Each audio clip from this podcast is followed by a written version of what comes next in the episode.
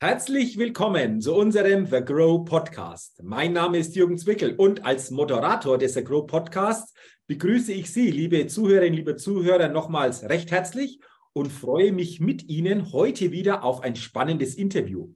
Denn ich habe heute im The Grow Podcast wieder eine interessante Unternehmerpersönlichkeit zu Gast.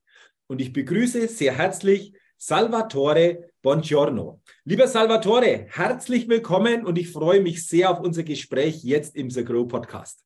Vielen Dank, Jürgen, für die Einladung. Freut mich heute, dein Gast zu sein. Ja, sehr, sehr gerne. Ich bin auch gespannt und ich will dich natürlich, bevor wir starten, den Zuhörerinnen und Zuhörern noch ein wenig näher vorstellen. Salvatore Buongiorno ist Geschäftsführer bei Galvatore Plating. Und da geht es um die Renaissance der Elektrochemie. Wir wollen, lieber Salvatore, uns natürlich dahingehend auch näher austauschen. Doch bevor wir das tun, lass uns gerne mit der Get-to-Know-Fragerunde starten. Fünf Fragen an dich und wenn du soweit bist, lass uns mit Frage 1 gerne starten. Gerne, bitteschön. Frage Nummer 1 in dieser Fragerunde, Frühaufsteher oder Nachteule? Ich bin eher der Frühaufsteher. Okay, das heißt eher der Frühaufsteher. Wann startest du dann so in den Tag? Jeden Tag um 6 Uhr stehe ich schon stramm. So, und ähm, wenn auch mal Ausnahmen an den Tag liegen, dann bin ich auch bereit, gerne bis 21, 22 Uhr zu arbeiten. Aber das ist dann nicht äh, jeden Tag so. Okay. Also morgens circa 6 Uhr startest du in den Tag. Jetzt habe genau. ich eine Frage dazu, Salvatore. Hast du auch etwas wie so eine Morgenroutine? Also etwas, was du so morgens wirklich auch magst, wo dir ein Stück weiter auch nochmal Energie gibt? Oder sagst du, nee, ich mache das so ganz ohne irgendwie eine Routine? Wie sieht denn da der Start aus bei dir? Nein, der Start, das sieht ganz normal aus. Ich stehe auf, rasiere mich als aller, allererstes, dann geht es in den Frühstück und dann Vollpower. Und dann gleich Vollpower, so quasi. Und dann gleich Vollpower. Super, wenn du jeden Tag diese Energie wirklich auch in der Früh schon entsprechend dann ein- und umsetzen kannst. Also klassisch natürlich Frühaufsteher, Antwort bei Frage Nummer eins. Frage Nummer zwei, und die lautet, was ist dein Geheimtipp, um auf neue Ideen zu kommen? Also meine Erfahrung hat gezeigt, Geheimtipps in der Form gibt es nur, wenn man sich auf Probleme fokussiert. Mhm. Und auch nur so kann ich mir erklären, wie ich dann auf die Idee gekommen bin, meine Technologie zu patentieren, die ich selbst entwickelt habe. Die resultierten alle aufgrund von Problemen, wo ich dann die Lösung für hatte. Ja, und das sind so die Geheimtipps, die ich jedem weitergeben kann. Okay, also ähm, da kommen wir ja später nochmal drauf auf dein eigentliches Thema. Aber du sagst, Mensch, sich mal bewusst zu machen, wo liegt hier das Problem und welche Ideen gibt es, welche Möglichkeiten gibt es, wie ich dieses Problem eventuell lösen könnte. Das ist genau. so die Fragestellung, die dahinter steckt, oder? Genau, so kann man das äh, auch anders ausdrücken. Aha. Ja, das heißt, irgendeiner hat wo irgendwo auf der Gesellschaft, ja, auf der Welt Probleme. Und wie kann ich sein Problem quasi mit meinen Dienstleistungen und mit meinem Produkt dann lösen? Okay, äh, weißt du, auf was ich schon gespannt bin? Äh, welche Probleme du erkannt hast und wie du jetzt genau diese Probleme löst. Aber da kommen wir ja dann nach der Get-to-Know-Fragerunde noch genauer drauf, aber da bin ich schon gespannt. Aber lass uns zuerst Frage 3 näher angucken in dieser Get-to-Know-Fragerunde und die lautet, wenn du eine Sache in Deutschland ändern könntest, was wäre das? Oh, es gibt mehrere Sachen, die ich ändern würde, aber ich möchte mich nur auf diese ein, eine fokussieren. Und zwar bin ich der Ansicht, Neugründer sollten mehr entlastet werden, weil gerade Startups wird es sehr, sehr schwer gemacht in Deutschland. Das sind aber, sage ich mal, systemrelevante Probleme. Und ja, das sind so Dinge, wo ich sage, da müsste man jetzt aus Sicht des Unternehmers, Geschäftsführer zuerst angreifen. Okay, du sprichst natürlich ein Thema an. Äh, viele Hörer kommen aus diesem Bereich auch und hören den Segro Podcast. Wenn du sagst mehr Entlastung, hast du hier noch ein paar Beispiele, wo du sagst, da würdest du ansetzen, wenn du es verändern könntest? Ja, ich, ich kann ein paar Beispiele nennen. Ich sage mal zum Beispiel, ich habe gegründet 2018. 2019 bin ich in richtig ins operatives Geschäft gekommen. Man hat ein super Geschäftsjahr gehabt und dann geht's los man ist, ich bin ja bis dahin noch hier äh, gesetzlich äh, versichert gewesen, bin ich jetzt heute noch so, weil ich ja noch drei Kinder habe. Ja, und dann geht's los. Man hat dann die tollen Gewinne, man freut sich, man möchte wieder reinvestieren. Und dann kommt Punkt Nummer eins, Krankenkassenbeiträge, die steigen dann von heute auf morgen direkt an. Man darf zurückzahlen plus im Voraus zahlen. Mhm. Ja, Das hat man im Studium nicht beigebracht gekriegt, in der Berufsschule nicht beigebracht gekriegt. Ja, und dann fragt man sich, wow, jetzt hast du als Unternehmer verzichtest, investierst alles, was geht, und dann kommt die Krankenkasse, hält die Hand auf. Die drei Kinder habe ich angesprochen. Dann steigt der OGS-Beitrag, man darf dann die Schule bezahlen. Das sind nochmal extra Kosten, die man so nicht auf dem Schirm hatte. Ja, und das sind alles Hürden, die ein Startup, ein Gründer, gerade wenn man Geschäftsführer, Gesellschafter ist, noch zusätzlich beachten muss. Mhm. Okay, also du sagst auf jeden Fall wünschenswert wäre es zum einen hier mal drüber nachzudenken, ob es da nicht andere Möglichkeiten grundsätzlich gibt. Genau. Aber wenn die jetzt noch so sind, wie sie sind, wirklich das auch auf dem Schirm zu haben, weil das kann natürlich, ich sage es mal so Umgangssprache, eine richtige Keule sein, wenn das dann entsprechend zuschlägt, oder? Genau, also ich habe sehr, sehr konservativ meinen Finanzplan strukturiert und bin so immer weiter durchgekommen. Mhm. Ja, so, ich habe Corona überstanden. Ich habe jetzt auch hier seit dem 24. Februar den Krieg überstanden. Durch meine Neupositionierung fahre ich jetzt noch meine Gewinne und bin zufrieden habe einen optimistischen Fokus auf die nächsten Monate. Nur dennoch, ich sage mal, wenn, wenn ein Gründer jetzt nicht das so gemacht hätte, dann könnte er in Schwierigkeiten kommen. Okay. Und da kann ich nur den jungen Geschäftsführern und Gründern sagen, achtet darauf, dass ihr diese Themen vorher bespricht. Mhm. Kein Steuerberater oder andere Berater haben mich darauf hingewiesen. Ich habe diesen Weg quasi alleine herausgefunden. Okay, also ein wichtiger Punkt, den du da ansprichst, vor allen Dingen für Neugründungen oder für neue ähm, ja, Geschäftsführer, die da für sich ins Thema reingehen oder hier firmentechnisch sich neu aufstellen, das auf jeden Fall auf dem Schirm zu haben, weil das dann nicht irgendwann diese böse Überraschung kommt mit entsprechend hohen Nachzahlungen oder auch entsprechenden Vorauszahlungen. Du hast es angesprochen, die dann ja auch anfallen. Aber grundsätzlich glaube ich vom Gedanken her, hast du ja auch gesagt, Salvatore, sollte dieses System vielleicht mal überdacht werden, ob es hier nicht auch zukünftig andere Lösungen mal grundsätzlicher Art gibt. Also wenn es so wäre, dann kann ich mir sehr gut vorstellen, dass auch äh, in Deutschland die Selbstständigenquote steigt. Wir sind gerade mal bei 8 Prozent. Und ähm, wenn dann andere darüber reden und dann äh, suggerieren, Selbstständigkeit ist gefährlich, ja, dann hat jeder Angst, diesen Schritt zu wagen. Dann haben sie vielleicht gute Ideen, aber haben Angst, diesen Schritt zu machen, weil das ist ja so, so gefährlich. Mhm, okay. Und nur so ähm, kann ich mir erklären, warum diese Quote so gering ist. Mhm. Also von dem her äh, auch ein wichtiger Punkt, den du, den du angesprochen hast. Und wenn diese Möglichkeit zu ändern wäre durch dich, würdest du sofort da ansetzen und ähm, ja, zum Teil andere Rahmenbedingungen schaffen. Genau. Das war ja so quasi einfach die Konsequenz der Antwort. Frage 4 in dieser Get-to-Know-Fragerunde. Salvatore, welches Startup hat dich kürzlich begeistert? Also kürzlich hat mich leider kein Startup so richtig begeistert, weil die Startups, die ich sehe, das sind quasi Imitate oder Kopien von anderen, die es schon irgendwo mal gab. Mhm. Mhm. Das, was mich jetzt am allermeisten begeistert, ist zum Beispiel Amazon, mhm. unabhängig jetzt von äh, mit den äh, Negativschlagzeilen, mit den äh, Kosten vom Personal und so, wie man steuert. Das ist alles Sache, das ist Amazons Problem. Nur jetzt die Plattform mhm. oder wie das Geschäftsmodell ist, schnell, kundenorientiert. Also das ist das, was mich so in den letzten Jahren begeistert hat als Startup. Mhm. Okay, also du sagst... Jetzt schon länger auf dem Markt bestehen, nur ich sage mal, das ist das Unternehmen, was mich so richtig begeistert hat. Durch die Tugenden, die so quasi Amazon in dieser Form, wie du es geschildert hast, einfach auch verkörpert. Äh, ja, genau. Das ist ja das, was auch am letzten Endes meine Kunden wollen. Einfach unkompliziert, kundenorientiert, lösungsorientiert. Und wenn auch mal zum Beispiel ein Produkt schlecht ist, dann wird das rückabgewickelt ohne Probleme und ohne nichts. Ja, so. Und man spart auch ganz viel Zeit und, und, und dann auch Geld. So, die Beispiel, wenn ich jetzt zum Beispiel äh, in, in ein Geschäft gehe, dann äh, habe ich immer das Problem Fachkräftemangel. Man kriegt ja keine professionelle Beratung. So, da ist mir schon mal passiert, dass ich Produkte ausgetauscht habe und dann ist immer die Diskussion. Ja, sind die Schuhe getragen oder nicht getragen? So, das hat man alles bei Amazon nicht. Nehmen es einfach zurück und Punkt. Mhm. Okay. Ja. Also du hast was angesprochen, einfach, unkompliziert, genau. Umsicht. Und, und schnell. Frage, und schnell. Und diese Frage natürlich kann sich, ja, ich würde was sagen, jeder Unternehmer sich stellen. Wie kann ich schnell, unkompliziert und einfach für meine Kunden abwickeln? Oder wie kann ich das, was ich habe, entsprechend den Kunden auf diese Weise näher bringen, oder? Genau, diese Frage, die kann sich jeder Unternehmer stellen. Und das sind auch Fragen, die ich mir bei meinem Startup gemacht habe und habe auch da im Gegenzug im zweiten Geschäftsjahr mich auch digitalisiert, was dann irgendwann dann auch immer mehr Form annehmen wird.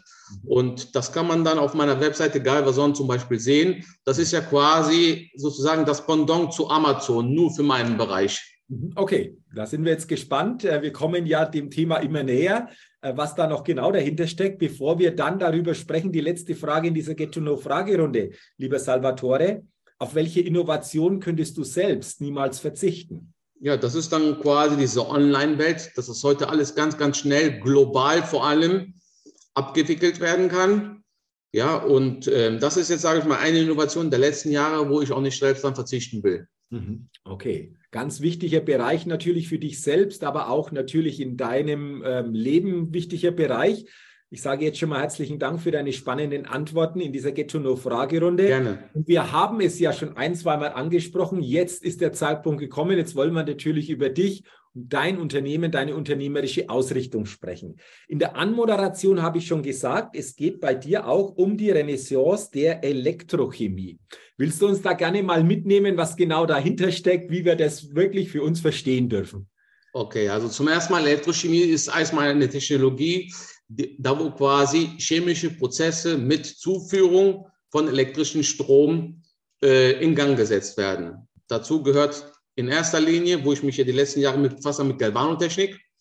Auch meine 25-jährige Erfahrung beruht auf Galvanotechnik, das heißt dann quasi die galvanische Metallabscheidung. Dann gibt es zum anderen die Akkumulatorentechnik. Das ist Elektrochemie. Ich gebe einem System Strom zu dann werden Elektronen gespeichert und dadurch, dass dann quasi Elektronen wieder freigegeben werden, dann wird dann Bewegung zum Beispiel in Gang gesetzt. Ja, eine Taschenlampe leuchtet oder äh, ein Auto bewegt sich heutzutage. Ja, so, das ist dann auch ein Teil von der Elektrochemie. Andererseits gibt es noch zum Beispiel die Produktion von Wasserstoff, ist Elektrochemie. Das heißt, ich gebe einem System Strom zu, ob jetzt hier aus der Steckdose oder von der Photovoltaikanlage, und dann werden Wassermoleküle gespalten in Wasserstoff und Sauerstoff. So. Brennstoffzelle ist auch Elektrochemie. Das ist dann die, um, der umgekehrte Prozess zur Elektrolyse. So. Und das man, äh, kennt man ja auch von der, äh, von der Mobilität mit Brennstoffzelle. Da wird dann quasi Wasserstoff getankt und auf der anderen Seite geht nur Sauerstoff in die Umwelt raus. Mhm. Ja, so. Okay. Und da ich jetzt hier auch als junger Unternehmer 41 Jahre alt bin und ich überzeugt bin, dass Elektrochemie unsere aktuellen Probleme löst, habe ich mir nach der Neupositionierung dieses Jahr dieses Motto gegeben, die äh, Renaissance der Elektrochemie. Damit kommen wir ein bisschen weiter und Wasserstoff wird auch aus meiner Sicht unser Energieproblem langfristig lösen. Okay, also interessant, was du schilderst. Ähm, jetzt haben wir ja schon mal angesprochen bei der Frage, ähm, was ist der Geheimtipp, um auf neue Ideen zu kommen? Hast du gesagt, ja, sich die Frage zu stellen, welches Problem gibt es denn und wie kann oder könnte ich dieses Problem lösen?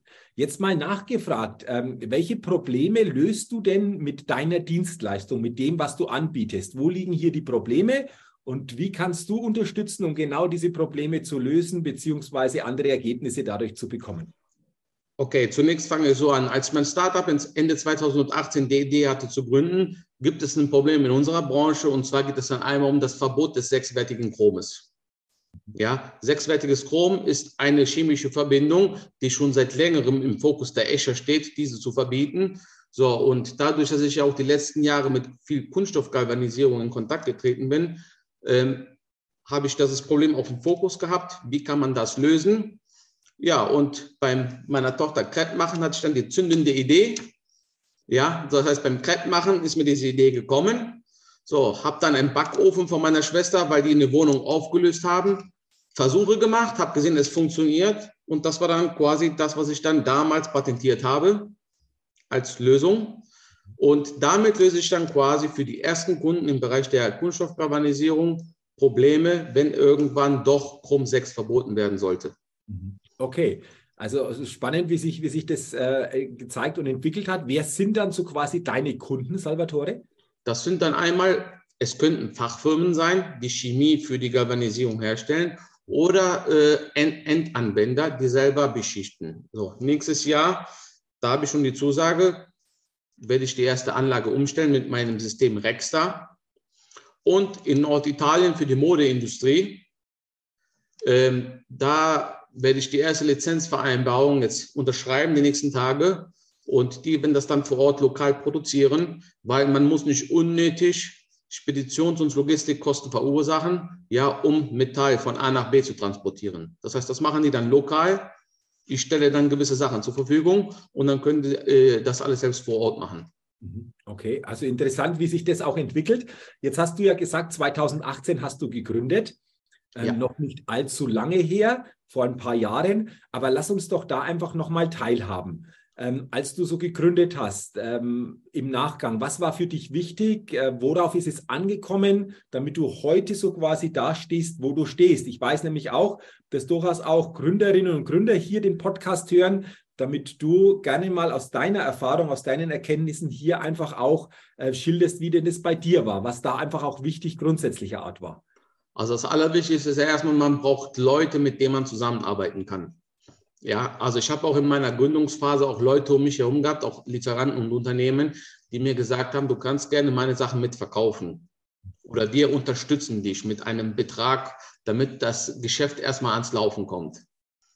Also ich habe jetzt nicht begonnen ohne Plan. Ich hatte schon einen Plan, hatte vorher mit einigen Lieferanten gesprochen und erst dann, als ich Zusage hatte, habe ich gesagt, okay, dann kombiniere ich jetzt mal meine Sachen plus die Sachen der anderen, wo wir beide von gewinnen können und dann haben wir losgelegt. Mhm. Okay. Und wenn du so ähm, insgesamt nochmal zurückschaust auf die letzten Jahre, was gab es darüber hinaus noch? Also anders gefragt auch noch, welche Tugenden aus deiner Sicht sind denn einfach auch wichtig, um hier wirklich diesen Weg nachhaltig dann auch gehen zu können? Also zuallererst mal braucht man den Mut. Den Mut, auch wie ich schon vorab gesagt hatte, dass Selbstständigkeit in Deutschland schwer ist und gefährlich. Also ich hatte einfach den Mut und habe dann einfach gemacht. Ja, das ist die Nummer eins. Natürlich muss man auch immer offen dafür sein, neue Wege zu gehen und Neues zu lernen.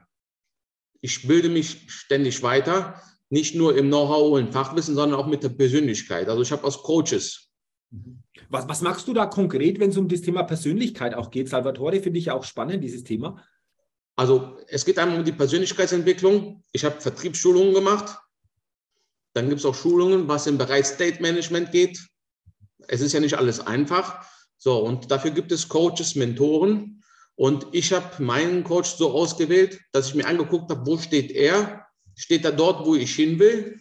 Das hat er in dem Fall. Und habe gesagt, okay, dann kannst du mit dem Mann arbeiten. Mhm. Und dann war ich auch mit bei ihm auf seinen Schulungen, Wochenendseminaren, Masterminds. Und ja, so kann man sich dann auch direkt Infos holen von Menschen, die dort stehen, wo ich morgen stehen will. Und dann kann man vielleicht gewisse auch Abkürzungen nehmen.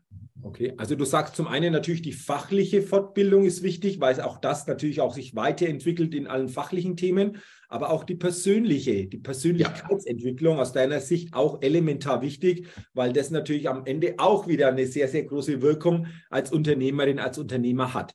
Ähm, Gibt es noch etwas, wo du sagst, das war so ein ganz markanter Punkt, eine ganz wichtige Tugend, die da doch mit reinspielt? Nee, das waren die wichtigsten, die ich jetzt gerade genannt habe. Also wenn man die zwei Sachen hat oder mitbringt, dann hat man schon eine gesunde Basis, um zu starten. Mhm. Okay, also danke mal so für deine Erkenntnisse. Ähm, jetzt, ähm, wenn wir den Podcast aufnehmen, ist es Mitte Dezember 2022. Ich könnte mir vorstellen, dass du natürlich als ähm, Unternehmer, der einen gewissen Weitblick hat, auch schon mal in die Zukunft guckst. Was ist so im nächsten Jahr oder vielleicht die nächsten ein, zwei, drei Jahre für dich? ein Thema oder was sind wichtige Punkte, die du da umsetzen willst? Also zunächst werde ich nächstes Jahr diese eine Anlage in Deutschland umstellen, weil mein Kunde Chrome 6 frei werden will, unabhängig jetzt davon, ob es verboten wird oder nicht. Hier geht es einfach um Unternehmensleitlinien. Ja, man kann ja auch schneller sein als die Politik. Man muss ja nicht immer auf Entscheidungen warten, sondern selber proaktiv äh, äh, nach vorne schauen. So, das ist die Nummer eins. So, dann werde ich gucken, dass mein die Modebranche in Italien einen Schritt nach vorne kommt in diese Richtung und würde dort meine Lizenzvereinbarung weitergeben, wird mein Pumpengeschäft mit meinem Hersteller aus Italien weiter ausbauen in Deutschland, wo ich der offizielle Handelsvertreter bin. Und für nächstes Jahr, das war jetzt im Rahmen der ganzen Entwicklung, ist ja aufgefallen, dass mein Rexstar-System für bis minus 200 Grad beständig ist. Und das könnte ein Anhaltspunkt werden für die Wasserstoffinfrastruktur. Und mit dem TÜV in Köln möchte ich dann auch dieses Thema angehen, dass wir gucken, inwiefern ist das für die Wasserstoffinfrastruktur geeignet. So, dass ich dann erstmal Erkenntnisse gewinne, ist das einsetzbar, passt das dann auch bei diesen tiefen Temperaturen, kann man Tests entwickeln, standardisieren und so weiter. So, und das ist auch ein Thema, was für nächstes Jahr bei mir auf der Agenda steht. Also ich merke schon, da stehen einige Themen auf der Agenda. Da wird sicherlich auch das neue Jahr 2023 sehr spannend werden. Dafür natürlich schon alles Gute und lass uns am Ende bitte noch über ein Thema sprechen. Du bist ja auch Mitglied bei The Grow im The Grow Netzwerk. Hast mir erzählt, du warst vergangene Woche auf der The Grow Weihnachtsfeier in München. Ähm, was zeichnet für dich The Grow aus? Was macht dieses The Grow Netzwerk für dich so ganz besonders? Also das Netzwerk der Grow habe ich ja dafür gewählt, dass ich ja ein branchenübergreifendes Netzwerk bilden kann. Ja, weil ähm, es geht einmal darum, die Kontakte in der Branche, die habe ich ja. Man tauscht sich in der Branche aus mit Schwerpunkt Galvanotechnik. Aber bei der Grow habe ich wiederum Menschen um mich, die quasi ähnliche Probleme nur von einem anderen Blinkwinkel haben. Ja, so. Und so kann ich mich mit anderen Gesellschaftern und Geschäftsführern absprechen, sag mal, wir haben doch gerade das und das Problem. Wie hast du das denn gelöst? Und dann kann man sich gegenseitig austauschen und man bringt dann immer, abgesehen von einem schönen Abend, die schöne Weihnachtsfeier, neue Erkenntnisse mit. Und dann kann man dort direkt dann wieder loslegen und in seinem Unternehmen versuchen zu implementieren.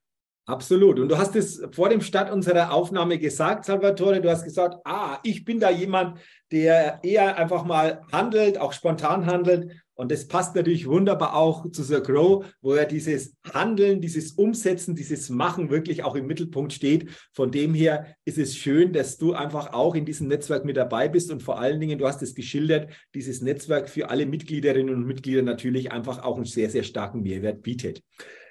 Lieber Salvatore, ich sage herzlichen Dank für dieses, Gespräch, für dieses spannende Gespräch. Ich wünsche dir natürlich unternehmerisch, aber auch privat, persönlich natürlich weiterhin alles, alles Gute und vor allen Dingen weiterhin einfach auch gute Begegnungen im Sagro-Netzwerk. Und nochmals herzlichen Dank für das Gespräch. Vielen Dank, Jürgen, auch an dich für deine Zeit. Und ich wünsche dir eine besinnliche Weihnachtszeit und nochmal weiterhin viel Erfolg. Vielen, vielen Dank für deine Wünsche, lieber Salvatore. Danke. Ja, liebe Zuhörerinnen, liebe Zuhörer des Agro Podcast, ein herzliches Dankeschön natürlich auch an Sie, dass Sie heute in diese Podcast-Folge, in dieses Interview hineingehört haben.